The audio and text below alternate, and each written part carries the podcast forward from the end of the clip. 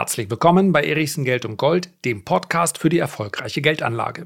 Heute möchte ich mal wieder einen Blick auf Bitcoin werfen und ein Auge, mit dem schauen wir natürlich auch auf Ethereum. Wo stehen wir? Wie sehen die nächsten Monate aus? Was gilt es jetzt auch unter technischen Aspekten zu beachten?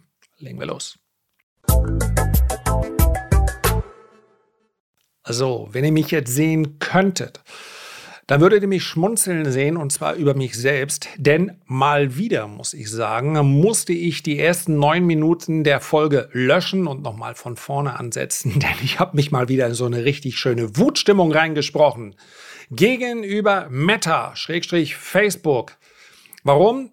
Weil Meta viel zu wenig oder seien wir ehrlich, praktisch nichts tut gegen diese Fake-Konten. Was hat das mit dem Thema Bitcoin zu tun? Jedes zweite Fake-Konto, welches dann natürlich die Follower des Originalkontos einschreibt auf Instagram, versucht dann diejenigen über den Tisch zu ziehen mit irgendeinem miesen Kryptosystem, natürlich geheimer Natur. Und deswegen, jetzt überspringen wir den neunminütigen Teil, in dem ich äh, Meta die wildesten Vorwürfe mache. Und deswegen ist nach wie vor mein Standpunkt der gleiche. Wir brauchen im Kryptosektor leider mehr Regulierung. Diese besondere Aura, die Bitcoin ausstrahlt, hat natürlich auch was mit der Anonymität zu tun. Und in einer völlig heilen Welt sollte es diese Anonymität auch geben. Es ist mein Besitz. Ich habe es mit versteuertem Geld bezahlt. Also kann ich damit machen und ich kann es lagern, wo ich will. So sollte es sein. Allerdings ist der Vorwurf vieler Kritiker, dass Bitcoin und zum Teil andere Kryptowährungen eben auch genutzt werden, weil damit Schlupflöcher für Kriminelle entstehen. Der ist leider richtig. Und am Ende des Tages, wenn ich mich zwischen Aura und dem Schutz der Verbraucher entscheiden muss, dann entscheide ich mich für den Schutz. Vielleicht gibt es ja auch einen gesunden Mittelweg, aber so kann es nicht weitergehen. Allerdings und jetzt kommen wir mal zu der aktuellen Entwicklung. Ist es natürlich auch kein Zufall, dass gerade jetzt die Zahl der Kritiker so deutlich steigt. Denn, das lässt sich recht leicht beobachten, steigt der Kurs einer Anlage, dann sinkt die Zahl der Kritiker und umgekehrt. Obwohl vordergründig natürlich ganz andere äh, Themen behandelt werden, wie zum Beispiel kriminelle Machenschaften, sowas wie Bitcoin braucht es nicht, sollte es nicht geben. Da sind natürlich auch einige, nicht alle, aber auch einige enttäuschte Investoren mit dabei, die vielleicht so ein bisschen dem Nichtrauchereffekt unterliegen. Ja, die waren übrigens in den ersten neun Minuten gleich auch mit drin. Als Nichtraucher habe ich über Nichtraucher geschimpft. Warum? Weil einige dieser Spezies es nicht lassen können, die Vergangenheit zu ignorieren und denjenigen, die heute rauchen, erzählen wollen, was sie alles nicht machen dürfen. Also ihr kennt das alle. Während man also selber geraucht hat, in meinem Fall über 20 Jahre, und immer dachte, ja, komm, hier raucht Mitte locker die Hälfte bei dieser Partygang und wir müssen jetzt draußen auf dem Balkon. Bei dir war ich das letzte Mal, da musst du eben auf meine Anwesenheit verzichten. Die coolen kommen dann halt mal nicht mehr. Im Laufe der Zeit hat man sich dran gewöhnt. Bei minus zwei Grad draußen mal eine rauchen. Klar. Der Coolness-Faktor ist leicht gesunken und so war es dann irgendwann auch in der Zeit aufzuhören. Aber deswegen verurteile ich doch heute nicht die, die rauchen. Sollen sie doch. Es saufen doch auch Leute wie bescheuert und keiner sagt was dazu. Das ist in einigen, sagen wir mal, Bundesländern kulturell verankert, dass man trinkt. Und wenn man nicht trinkt, dann fällt man auf. Das ist auch bei mir so. Ja, Alkohol ist kein regelmäßiger Begleiter meines Lebens. Das ist vielleicht auch mein großes Problem. Meine Sache. Aber man wird ja heute schon komisch angeguckt. Was ist mit dir los? Ja, komm, ja, trink doch zumindest mal ein Bierchen oder so. Meine, ah, zwei, drei Mische. So schlimm ist es ja nun auch wieder nicht. Wenn du rauchst, praktisch vorbestraft. Also, warum machen wir da einen Unterschied? Ja, weil Saufen viel gesünder ist. Really? Auf das Maß kommt es an. Wenn jemand nur ein oder zwei Zigaretten am Tag raucht, dann rutscht er, glaube ich, in seiner Sterbestatistik auch schon ganz schön nach hinten. Darum soll es heute auch nicht gehen, sondern um diesen Effekt, dass man jetzt, wo man es nicht mehr macht, all denjenigen, die noch dabei sind, ihre Sucht vorwirft. Und so ähnlich ist das eben auch manchmal bei Bitcoin. Man war mit dabei, hat vermutlich zu deutlich höheren Kursen gekauft, hat jetzt enttäuscht wieder verkauft und sagt, die ganze Branche, das braucht es doch alles nicht. Das trifft natürlich auch auf einige Aktien zu, die über Jahre hinweg äh, gestiegen sind, gestiegen, gestiegen und jetzt sagt man, ach, das waren auch einfach die verkehrten Werte und sowas, alles Betrug und diese Specs und so weiter. Ja, das war Betrug, aber legaler Betrug. Ja, wird ja niemand gezwungen, irgendeine Aktie zu kaufen oder irgendeinen Bitcoin, irgendeine Zigarette zu rauchen oder ein Getränk zu trinken. Wir sind ja freie Menschen und ich wünschte mir manchmal, dass wir auch genauso behandelt werden und dass wir uns untereinander auch so behandeln. Die Zahl der Skeptiker steigt mit sinkenden Preisen. Ganz normal. Und wo sind wir aktuell? In einer Phase der Resignation, meines Erachtens nach. Wenn man sich die Google-Trends anschaut, dann ist es in den letzten Wochen wieder etwas mehr geworden, weil wir leicht steigende Notierungen gesehen haben. Aber ansonsten kann man sagen, die, die abgeschlossen, die, die nichts mehr damit zu tun haben wollten, die haben sich vermutlich verabschiedet diejenigen, die auf jeden Fall drin bleiben, zumindest mal langfristig, dazu gehöre ich ja auch, ich habe nicht nachgekauft, das heißt, mein Anteil ist mehr oder weniger konstant geblieben, die müssen durchhalten, aber ansonsten interessiert es nicht mehr so viele. Wenn wir uns aber die Verwendungen anschauen, wenn wir uns anschauen, was tatsächlich technisch dahinter passiert, und damit spreche ich natürlich nicht nur über Bitcoin, sondern auch über die Blockchain-Technologie an sich, auch über Ethereum, dann sehen wir, dass hier eine ganze Menge im Hintergrund stattfindet. Und das spricht, und deswegen diese Podcast-Folge kann mir natürlich ganz leicht auch in ein paar Jahren um die Ohren fliegen, zweifellos. Aber das spricht aus meiner Sicht dafür, dass man nach wie vor äußern darf, Bitcoin ist gekommen, um zu bleiben von den, ich weiß gar nicht, wie viele es aktuell sind, 5.000 oder 6.000 äh, Projekten, bleiben nicht alle. Einige sind technische Konzepte. Das heißt, hier geht es wirklich zu 100 Prozent um echte Anwendungen. Und von denen werden es, genauso wie im Technologiebereich der Unternehmen, es sind letztlich Unternehmen, nur dass die nicht den Weg an die Börse gewählt haben, sondern den äh, Weg einer Tokenisierung. Also sie haben Token ausgegeben das kann sehr interessant sein, man muss sich allerdings auch sehr gut auskennen. Auch das ist eine Parallele zu der Investition in Tech-Aktien. Von denen werden es einige schaffen, sicherlich zu sehr, sehr großen Projekten werden. Viele, viele werden es nicht schaffen, was meines Erachtens zu einem echten Kryptosterben führen wird, ist der gesamte Bereich der Coins, die keinerlei Verwendung haben, außer dass sie einfach begrenzt sind. Also die letztlich sowas wie Bitcoin 2.0, 3.0, 4.0 darstellen. Wir sind billiger, schneller und so weiter. Ich glaube, dass gegen das Dickschiff Bitcoin alle anderen nicht ankommen. Und dass all diese ähnlichen Konzepte, bei denen aber ansonsten keine Funktion dahinter steht, ein Großteil von denen wird es, glaube ich, in einigen Jahren nicht mehr geben. Ansonsten glaube ich, diese Asset-Klasse ist gekommen, sie bleibt. Es gibt auch viele Stimmen aus dem klassischen Banking- und Investmentsektor, die dafür sprechen. Das alles dauert noch ein bisschen und Regulierung gehört natürlich auch mit dazu, keine Frage.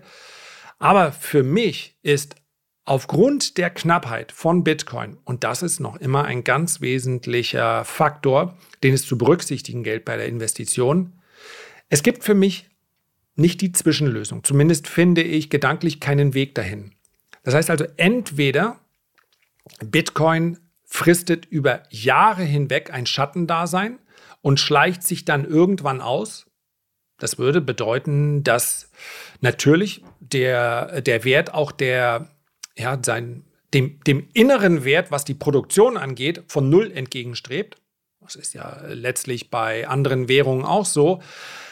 Aber es braucht natürlich nur wenig neue Aufmerksamkeit, um dann im Laufe der Zeit davon ausgehend, dass viele ihre Bitcoin behalten werden, um dann für einen steigenden Preis zu sorgen.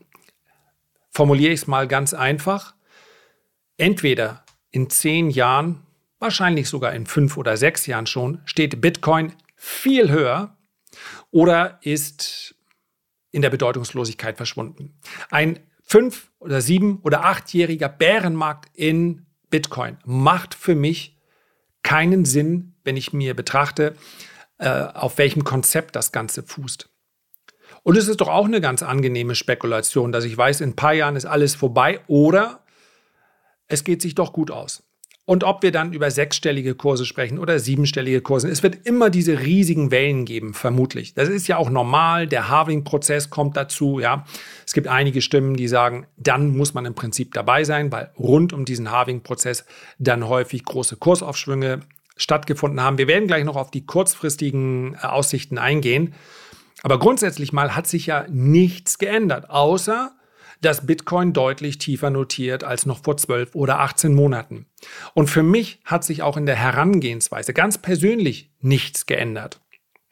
Das heißt, ich halte weiterhin, wenn ich Anpassungen vornehmen müsste, dann vermutlich in Ethereum, weil natürlich diese zweitgrößte Kryptowährung, wie es immer heißt, aber es ist ja letztlich keine Währung, ja, Ethereum ist mehr eine technische Anwendung, die steht in Konkurrenz zu mehreren anderen Projekten. Für mich ist es nach wie vor eine interessante Spekulation. Wenn ich auf Nummer sicher gehen wollte, dann müsste ich, glaube ich, alles in Bitcoin investieren, weil für mich dort zumindest feststeht, wenn sich diese Anlageklasse durchsetzt, dann wird Bitcoin davon profitieren. Ja, das ist, es hat schon beinahe so den Coca-Cola-Effekt. Also es, es mag auch noch andere, natürlich, wir erinnern uns das große Battle als Kind der 80er und 90er sowieso, Pepsi und Coke, Michael Jackson, MC Hammer und wer, ah, Michael Jackson war aber, glaube ich, Pepsi. Wie dem auch sei. Alle anderen, die sich Cola schimpfen, haben es am Ende nicht geschafft. Oder regional nur geschafft. Ich will jetzt nicht noch andere Marken nennen, bin von keinem dafür äh, beauftragt worden. Wobei, das wäre eigentlich cool. So ein globaler Coca-Cola Ambassador. Ja, nee, da ist viel Zucker drin, interessiert heute keinen mehr. Coca-Cola ist als Marke schon eine ganze Menge wert, genauso wie eben Bitcoin. Ich verliere mich. Und das ist, glaube ich, dieses Konzept. Ich glaube an den Erfolg und wenn nicht, dann weiß ich es auch in ein paar Jahren. Von daher bleibe ich auch investiert. Was den aktiven Handel angeht, und ihr wisst, ich unterscheide hier bei, bei allen Aktionen an der Börse zwischen langfristiger Investition bei der ich den Verkaufszeitpunkt noch gar nicht im Kopf habe. Bei, denen, bei diesen Investitionen bleibe ich quasi unbegrenzt investiert. Es kann natürlich immer mal Anpassungen geben und die können notwendig werden, aber ansonsten plane ich den Verkauf nicht. Und bei allen Aktionen, bei denen ich sage, na, hier nehme ich auch gerne mal was mit, ob nun 30 Prozent oder 10 Prozent kurzfristig oder 100 Prozent in ein paar Jahren oder 500 Prozent, all das ist aktiver Handel. Ich kaufe, ich habe einen Stop, also eine Verlustbegrenzung und ich habe ein Gewinnziel, das ich dann nicht am Gewinnziel automatisch realisieren muss, sondern weiterlaufen lassen kann. Das ist dann alles der Umgang mit dieser Aktion, nachgezogene Stops und so weiter und so fort. Also, das ist eine andere Herangehensweise. Meine langfristige habe ich euch erläutert. Nichts verändert sich. Und kurzfristig sind wir möglicherweise in der Phase einer Bodenbildung. Und die tut häufig weh. Weil man bei einer Bodenbildung immer wieder versucht ist zu sagen, aber jetzt, jetzt äh, starten die Kurse nach oben. Und dann gibt es wieder einen Rücksetzer und noch einen Rücksetzer. Und wenn wir uns heute anschauen, wo Bitcoin notiert, dann merken wir, dass so eine Bodenbildung echt zäh sein kann. Wir waren nämlich im Juni dieses Jahres, das ist ja gefühlt eine Ewigkeit an der Börse, waren wir in etwa auf demselben Niveau. Dann ist Bitcoin mal um 20 Prozent gestiegen, sogar etwas mehr. Dann nochmal ganz knapp ein neues Tief verhindert, aber unter 19.000. Und jetzt sind wir im Prinzip in der Mitte dieser Handelsspanne. Und wer sagt, ich brauche einfach ein bisschen Gewissheit. Ich bin nicht an einem Tag drin und am nächsten Tag wieder draußen. Der muss abwarten, bis wir das Hoch aus dem August dieses Jahres, ja, gehandelte Hoch, ich nehme jetzt mal nicht Schlusskursbasis, spielt jetzt keine Rolle, also bis wir grob über 25.000 US-Dollar ansteigen. Dann spricht vieles dafür, auch wenn es nie eine Sicherheit gibt, ja, dass wir die Tiefs erstmal hinter uns haben. Wahrscheinlich sogar erst auf etwas höherem Niveau. Ja, ich möchte es nicht zu technisch werden lassen, aber um noch mehr Sicherheit zu haben, müsste Bitcoin sogar über 29.000 US-Dollar ansteigen. Aktuell, also ganz kurzfristig, habe ich natürlich auch eine Marke. Und wenn wir schon mal dabei sind, dann teile ich die mit euch. Bitcoin, während ich diese Folge aufnehme, handelt bei 20.268 US-Dollar. Und solange Bitcoin nicht mehr unter 19.200 US-Dollar per Wochen Schlusskursbasis abrutscht, solange gehe ich von weiter steigenden Notierungen aus. Und wer sagt, Wahrscheinlichkeit, wie ist denn das? Mit sowas beschäftige ich mich normalerweise nicht. Ich kann nur sagen, noch ist der Abwärtstrend intakt. Dass ich also hier neue Tiefs sehe, kann ich nicht ausschließen. Ich habe zwar eine relative Stärke gegenüber Technologieaktien, also mehr als ein Jahr lang ist Bitcoin immer dann gefallen, genau wie alle anderen Kryptos, wenn Technologiewerte gefallen sind und wenn der Markt besonders risikoavers war. Das ist der Grund, warum er dann eben die Technologiewerte rausgeschmissen hat. An der Börse spiegelt sich das der, in der Performance des Nasdaq 100 wieder. Und wir haben hier zuletzt eine relative Outperformance gesehen. Und als jemand, der investiert ist, wünsche ich mir natürlich, dass sich diese Outperformance dann später materialisiert in Form eines neuen Aufwärtstrends. Aber es ist eben auch wichtig, realistisch zu bleiben. Und wenn man sich in dem mittelfristigen Bild das Ganze anschaut, dann stellt man fest, noch ist der Abwärtstrend intakt. Und für jeden, der nicht auf Tagesbasis aktiv ist, sondern der hin und wieder mal reinschaut, macht es keinen Sinn, immer wieder zu versuchen, jetzt den Boden zu erwischen. Ja, bei den Renditespezialisten, viele von euch sind ja mit dabei, machen wir so etwas. Aber dort gibt es natürlich auch eine Nachricht. Das heißt also, ich kann auf mein Handy gucken und sagen, oh Achtung, jetzt muss ich aber aktiv werden. Und ganz viele, und das ist vollkommen in Ordnung, möchten das gar nicht. Möchten eigentlich nur bei den ganz großen Bewegungen dabei sein, beziehungsweise sich um ihre langfristige Anlage kümmern. Und ich bin dankbar dafür, dass sie es machen. Und ich bin dankbar für die vielen Zuschriften, die mich hier auch erreicht haben, die sagen, wir wissen, Krise ist mittelfristig und da spreche ich über Jahre, immer eine Chance gewesen. Jede Krise, auch in der langfristigen Anlage, indem man einfach nur was nicht gemacht hat, verkauft hat. Und diese Rückmeldung, das ist für mich äh, wirklich eine ganz große Freude. Denn ich kenne das auch anders. Um die Finanzkrise herum nur Nachrichten. Aktien, Börse, das wird nichts mehr. Der Finanzmarkt ist schon immer ein Haufen von Betrügern gewesen. Ich glaube, die Aktionärsquote in Deutschland hat sich halbiert danach. Ich habe den Eindruck, das ist jetzt anders. Hier wird erkannt, dass man mittelwert, mittelfristig, ja, oder auch in der Long Run, nur mit Sachwerten der Inflation entgehen kann. Und Aktien gehören eben dazu. Aktien schwanken relativ stark, aber in der Krise zu kaufen, zumindest mal nicht zu verkaufen, ist immer noch eine Strategie, die zu 100 Prozent aufgegangen ist. So, jetzt habe ich ja gesagt, mit einem Auge auch noch mal kurz auf Ethereum schauen. Ethereum ist nämlich kurzfristig technisch etwas stärker als Bitcoin. Auch hier möchte ich euch analog zu den Marken von Bitcoin kurz die Marke nennen, die am besten nicht mehr unterschritten wird. Ja, während ich diesen Podcast aufnehme, diese Folge handelt Ethereum bei 1543 US-Dollar und bestenfalls rutscht dieser Basiswert nicht mehr unter 1360 US-Dollar ab. Dann liegen die nächsten Kursziele bei 1700 US-Dollar und darüber bei rund 2000 US-Dollar. Und wenn wir diese 2000 US-Dollar überschreiten, dann gibt es wahrscheinlich keine neuen Tiefs mehr. Und jetzt möchte ich mich abschließend nochmal bei allen Nichtrauchern entschuldigen, denen ich vielleicht zu äh, am Anfang auf die Füße getreten bin. So ist es nicht gemeint. Ja, das waren natürlich ganz üble Zeiten. Ich nenne hier keinen Namen, aber ich bin ziemlich viele Jahre lang zur Schule gefahren worden, ja, reihum das hat man früher so gemacht, so Fahrgemeinschaften. Und meine Eltern haben ja, wahrscheinlich auch geraucht früher, aber ich habe es nicht mehr mitbekommen. Da muss ich ganz klein gewesen sein, da haben sie schon aufgehört. Wie ich gerade erfahren habe im Gespräch, war mein Vater ungefähr so alt wie ich, fast aufs Jahr genau. Ist ja immer wieder merkwürdig, solche Zufälle, ne? Als er aufgehört hat. Also, es gab aber andere Eltern und die haben geraucht und zwar Kette. Und das in einem geschlossenen Auto. Liebe jugendliche Menschen, wenn ihr euch fragt, warum sehen die Älteren denn so alt aus? Deshalb.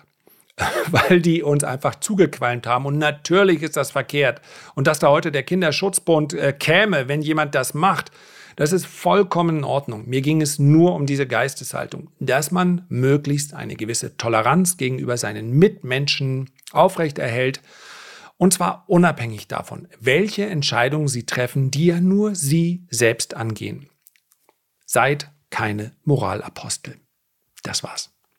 Herzlichen Dank für deine Aufmerksamkeit. Ich würde mich wirklich sehr freuen, wenn wir uns beim nächsten Mal gesund und munter wiederhören. Bis dahin alles Gute, dein Lars.